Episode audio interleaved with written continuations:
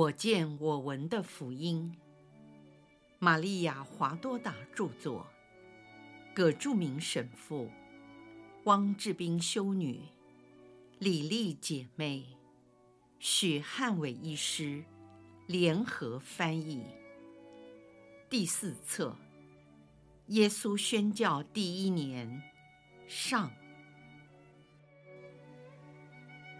第五十章，耶稣在贝特赛达。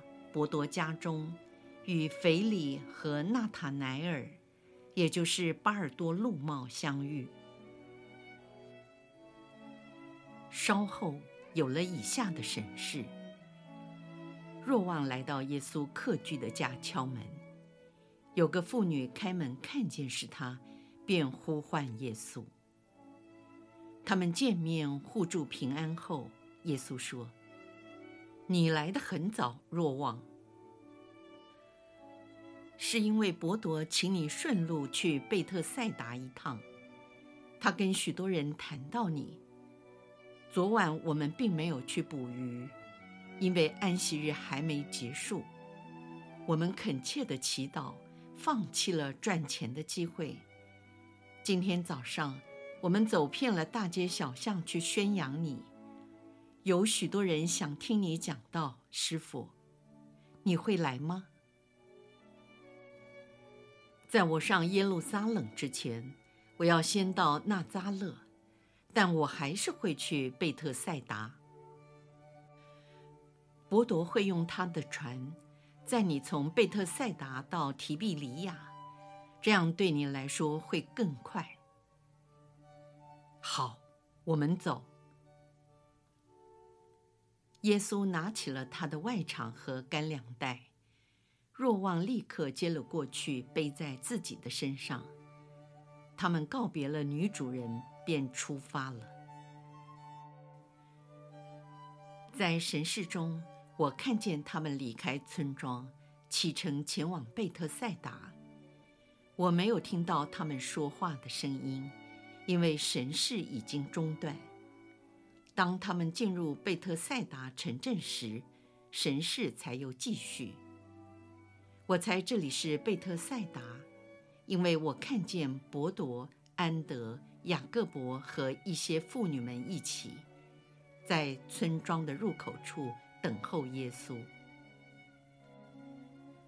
祝你们平安，我来了，师傅，我们感谢你。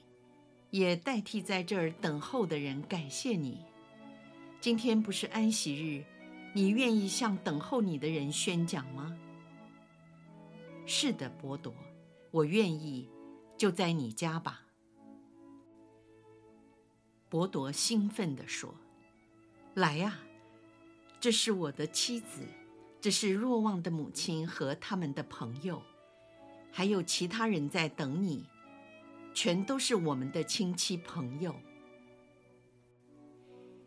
告诉他们，黄昏的时候我会宣讲，然后便离开。我华多达刚才忘了提到，他们在太阳下山时才离开格法翁，第二天清晨才抵达贝特赛达。师傅，请在我家待一晚吧。去耶路撒冷的路很远，我用船载你去提庇利亚，会缩短一些路程。我家虽然简陋，但朴实友善。今晚请在我们这里住下吧。耶稣看着伯多和其他等待答复的人，他凝视着他们，微笑说：“好，我留下来。”这对伯多来说是件大喜事。有些人在门口张望，相互示意。有个人喊雅各伯，那人一边指着耶稣，一边与他低声交谈。雅各伯点头答应，那人便去和站在十字路口的人说话。他们鱼贯进入伯多的家。这是一间宽敞、被油烟熏黑的厨房，角落里放着渔网、粗绳和装鱼用的器具和篓筐。中间有个矮矮宽宽的炉灶，并没有取火。从两侧相对的门，一边能看见大街，另一边可以看到厨园里有棵无花果和葡萄树。街道的远处还可以看见波光粼粼的湖泊。厨园的尽头有一栋深色矮墙的房屋。师傅，我能招待的不多。只是一些简单的食物，这些食物是你用爱心来款待我，比任何的东西都好。他们给了耶稣水和面包以及橄榄，为了让大家高兴，他吃了几口，道谢之余就不再享用。有些孩子从厨园里的菜谱和街道的两端。好奇地探头往里看，我不知道他们是否是伯多的儿女。只见伯多皱起眉头，示意他们不准闯进来。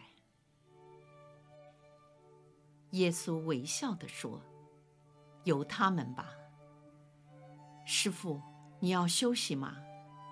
我的房间在这，安德的房间在那儿，随你挑，我们不会喧哗。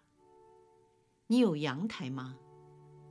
有，阳台上有棵葡萄树，虽然叶子不多，但还可以遮阴。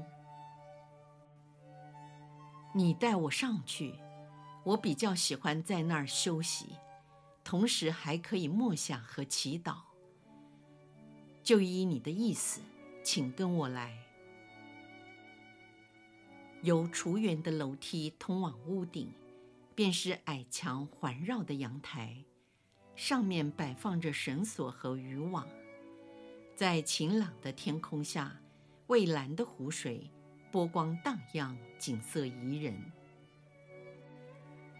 耶稣背靠着矮墙，坐在凳子上，为了遮阳，伯多忙着将帆铺在葡萄树的藤条和侧面，空气中一片宁静。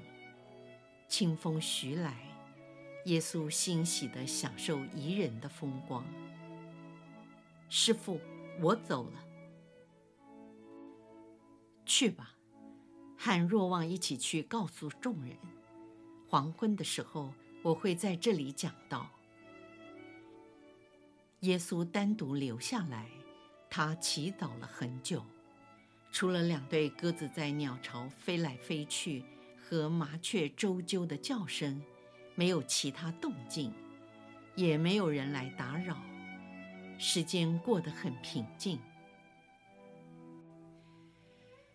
耶稣站起身来，在阳台上走了一圈，他凝视着湖泊，并向着街上几个玩耍的孩子微笑，他们也报以微笑。当他发现距离伯多家，约几百公尺附近有个小广场，便走下楼梯，对厨房里的人说：“女人，我到岸边去散步。”耶稣走向沙滩，接近了孩子们，便问：“你们在做什么？”我们想玩打仗，可是他不愿意，所以我们改玩捕鱼。那个消瘦的孩子长相聪明伶俐，可能觉得自己弱不禁风，如果玩起打仗准会挨揍，所以他要求和平共处。耶稣抓住机会教导孩子说：“他是对的，战争是天主用来惩罚人类，也就是说，人不再是天主的真儿女。”当至高者创造宇宙时，他创造了万物：太阳、月亮、星辰、海洋、溪流、植物、动物，并没有造武器。天主造人类，给人眼睛好能投以爱的眼神；造了口舌，好能说出爱的言语；两只耳朵好能听爱的话语。双手能帮助和抚慰他人，双脚跑得快，能去协助有需要的邻人，以及有一颗爱人的心。天主给人理智、言语、情感和欣赏的能力，为什么没有赋予人仇恨呢？因为人是天主所造的，应当有爱，因为天主是爱。如果人一直保持天主在创造他时所赋予的原貌，就能继续存在爱内，而人类的大家庭就不必经历战争和死亡。他不玩打仗，是因为他时常输。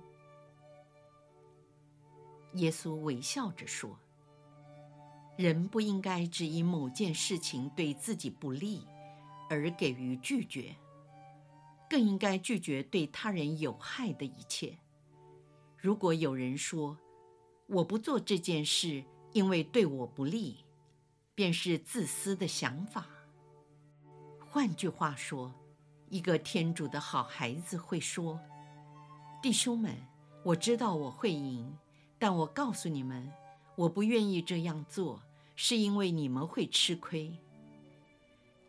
那这人已经明白了最重要的诫命。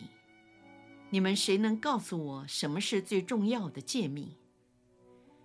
十一张口同时地说：“你要全心、全灵、全力爱你的天主，并爱近人如己。”啊，你们都是聪明的孩子，都上学了吗？是，我们都上学了。你们当中谁最聪明？他。他们指着那弱不禁风、不想玩打仗的孩子。你叫什么名字？岳二尔。一个了不起的名字。月尔尔先知曾经说过：“连弱者也要说我是坚强的。”但是该在什么事上坚强呢？在真神的法律上，为了在审判谷中被上主判定为堪当做他的圣人。天主的审判已经临近了，不是在审判谷。而是在救赎的山上，在那里，太阳和月亮因恐怖而昏暗，星星颤抖，掉下了怜悯的泪水。光明之子要与黑暗之子分开，全以色列民族都将知道天主已经来到人间。承认他的人是有福的，蜂蜜和羊奶以及清泉。将流入他们的心中，荆棘会变成永恒的玫瑰。你们当中有谁愿意被列入天主的圣人行列呢？我，我，还有我。你们要不要爱莫西亚？要，我们都要爱你，爱你。我们知道你是谁。西满和雅各伯都告诉了我们，而且妈妈也都这样说。请你把我们带走。如果你们乖巧，我就带你们去。不可说粗话，不欺负人，不吵架，不和父母顶嘴，要祈祷、读书、工作、服从。那我就爱你们，并和你们在一起。那些孩子环绕在耶稣的四周，好像色彩缤纷的花冠，包围着高大和深蓝的花蕊。有个略为年长的人，好奇地走近他们。耶稣正轻抚着拉住他外场的小孩。他转过身来，定睛地注视那人。那人红着脸请安，并没有多说。来，跟随我。是师父。”耶稣降服了孩童，便与腓利一起回到厨园，坐了下来。“你愿意做我的门徒吗？”“是，我愿意，但不敢奢求。”“我招教了你，那么我就是你的门徒了。我在这里。”“是谁跟你提到我？”“是安德。”他说。你热切盼望的那一位已经来到，他知道我渴望看到默西亚。你的期待没有落空，他就在你眼前。我的师父，我的天主，你是个心地善良的以色列人，也就是这个缘故，我才显示给你。你还有另一个朋友也在期待我，他也是个真诚的以色列人。你去告诉他，我们已经找到了纳扎勒人耶稣，他是若瑟的儿子，生于达味家族，梅瑟和众先知所预言的那一位。去吧。耶稣独自留了下来。直到腓利带着纳塔乃尔，也就是巴尔多禄茂回来。这是一个真诚的以色列人，在他内毫无诡诈。祝你平安，纳塔乃尔。你认识我？在腓利还没叫你以前，我看见你在无花果树下。师傅，你是天主子。你是以色列的君王，是因为我说，见到你在无花果树下默想，你就相信了吗？你将来会看到比这个更大的事。我郑重地告诉你们，天已开了，你们因着信德，将要看到天使在人子身上上去下来，害你们说话的我就是。师父，我不堪当蒙受这样大的恩宠，相信我就堪当得到天堂，你愿意信吗？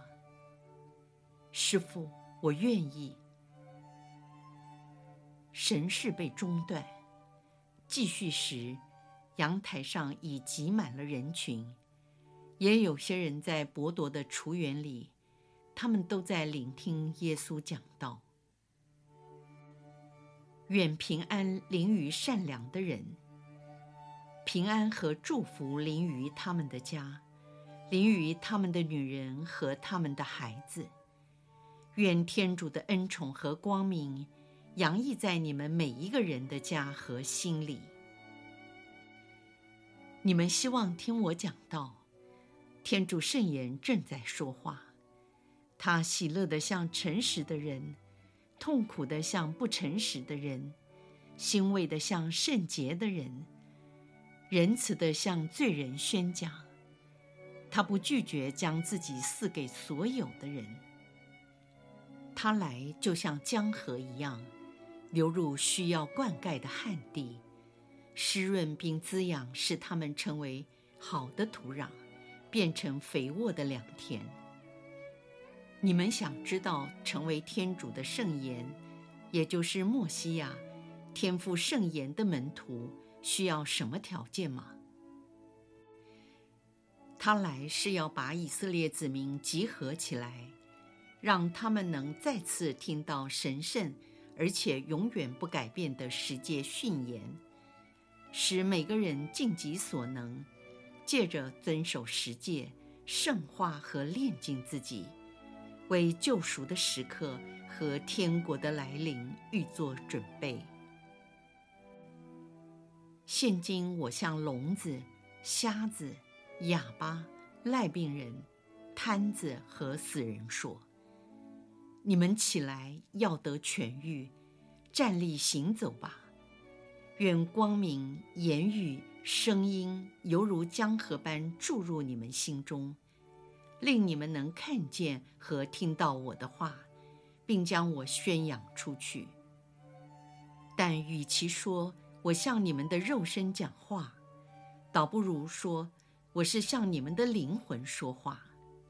良善的人呐，到我跟前来吧，不必害怕。如果你的灵魂受到了伤害，我将治愈它；如果他生了病，我会令他康复；如果他死了，我将使他复活。我所要求的只是你们的善治。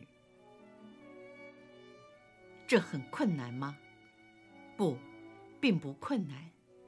我不将拉比经师的几百项规条加在你们身上。我只向你们说，遵守天主十诫，这法律是唯一的，不能变更的。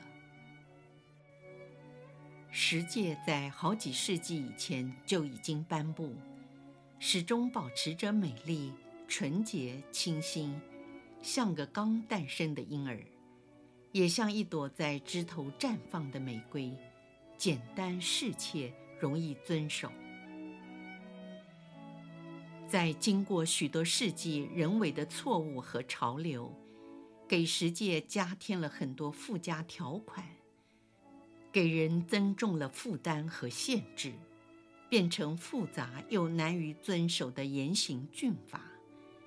现在，我引导你们回归到至高者所赐给你们法律的原来面貌，但是为了你们自己的好处。我要求你们以真诚的心去接受它，就像古时候诚实的以色列人一样。我知道你们在内心发牢骚，认为那是领导阶层的错，而不是你们平信徒的错。事实上，需要遵守的主要规条在《生命记》里清楚记载。除此之外，其他都不需要，但是不要判断那些立法的人，他们是为别人制定规条，而不是为自己定的。你们该遵守天主所命令的，尤其是要努力完全的遵守两大诫命。如果你们全心、全灵、全力爱天主，你们便不会犯罪，因为犯罪会伤了天主的心。所以，谁若爱人，就不愿他人受到伤害。如果你们爱人如己，你们自然会成为孝顺父母的好子女。对你们的配偶要忠诚，在贸易上做个诚实的商人，不对仇人采取报复，只做真理的见证人，不嫉妒富有的人，不对他人的妻子动淫念。总之，己所不欲，勿施于人，是每个人生活的原则。不偷盗，不杀人，不诽谤，不要像布谷鸟进入别人的窝巢。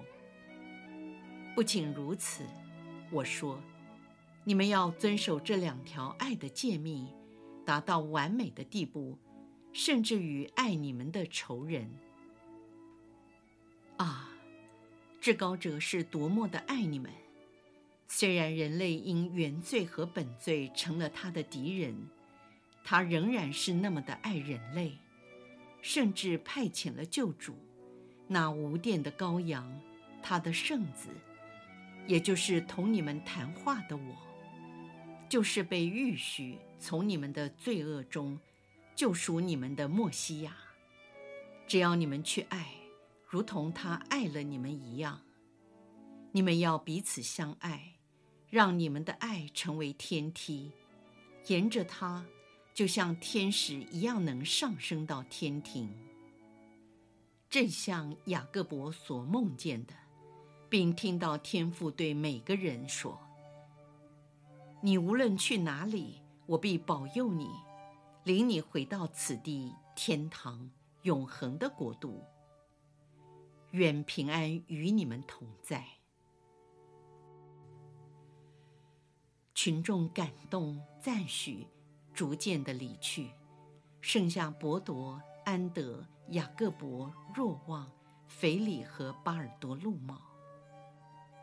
师傅，你明天就要离开吗？如果你不介意，明天清晨几点都没问题。清晨对我来说很方便，只是我舍不得你走。你要去捕鱼吗？是的，今天晚上月亮升起的时候。西满，你昨晚没去捕鱼是对的，因为安息日还没结束。乃赫米亚先知在主持改革运动时，要求犹大地区的民众必须遵守安息日。但到现在，还是有太多的人仍然在安息日工作，像榨酒、运柴、载酒或水果，以及买卖鱼货、羊脂等。你们有六天可以工作，安息日应该为天主保留。只有一件事可在安息日做，也就是服务邻人或行善功，而非图谋任何利益。谁若不遵守安息日，只为了牟利，天主便会惩罚他。他所赚得的，将在其他六天会一并失去。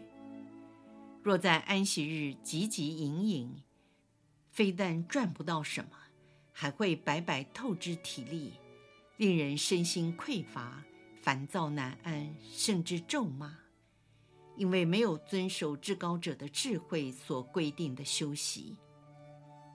反观主日，原本是要人以心灵与天主在爱的氛围和祈祷中能甘飴的结合。你们在一切事上对天主应当忠信。可是经师和法学士对我们非常严苛。他们在安息日不工作，竟连一片面包都不给人，因为他们认为给面包这个动作已违反了安息日。可是他们却在安息日放高利贷，虽然这不是实质的工作，但在安息日这样做对吗？放高利贷非但不诚实，也很残忍，不仅是安息日。也不能在任何时日，永远不可以放高利贷。那么，金师和法利赛人，西满，不要判断别人，你不这样做就好了。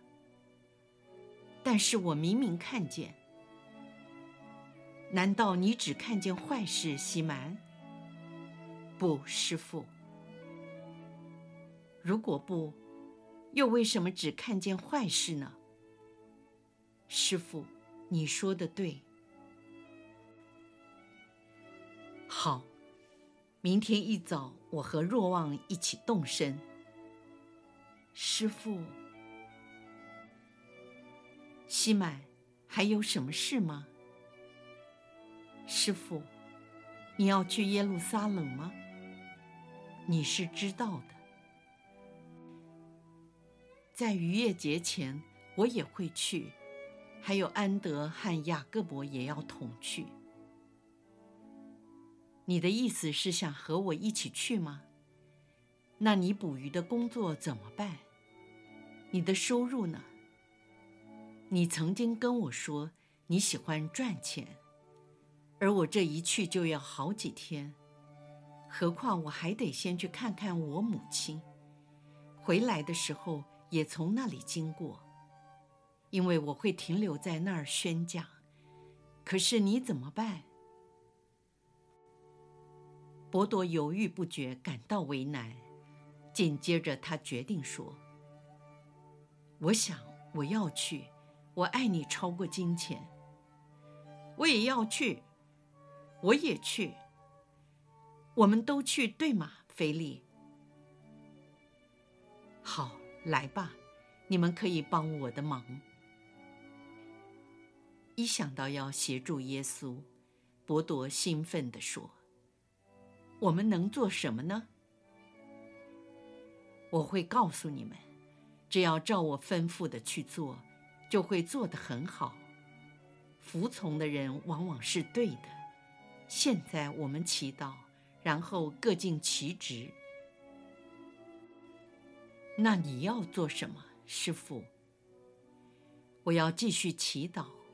我是世界的光，也是人子，所以我一定要由真光中汲取光明，好使我成为那救赎人类者。我们祈祷吧。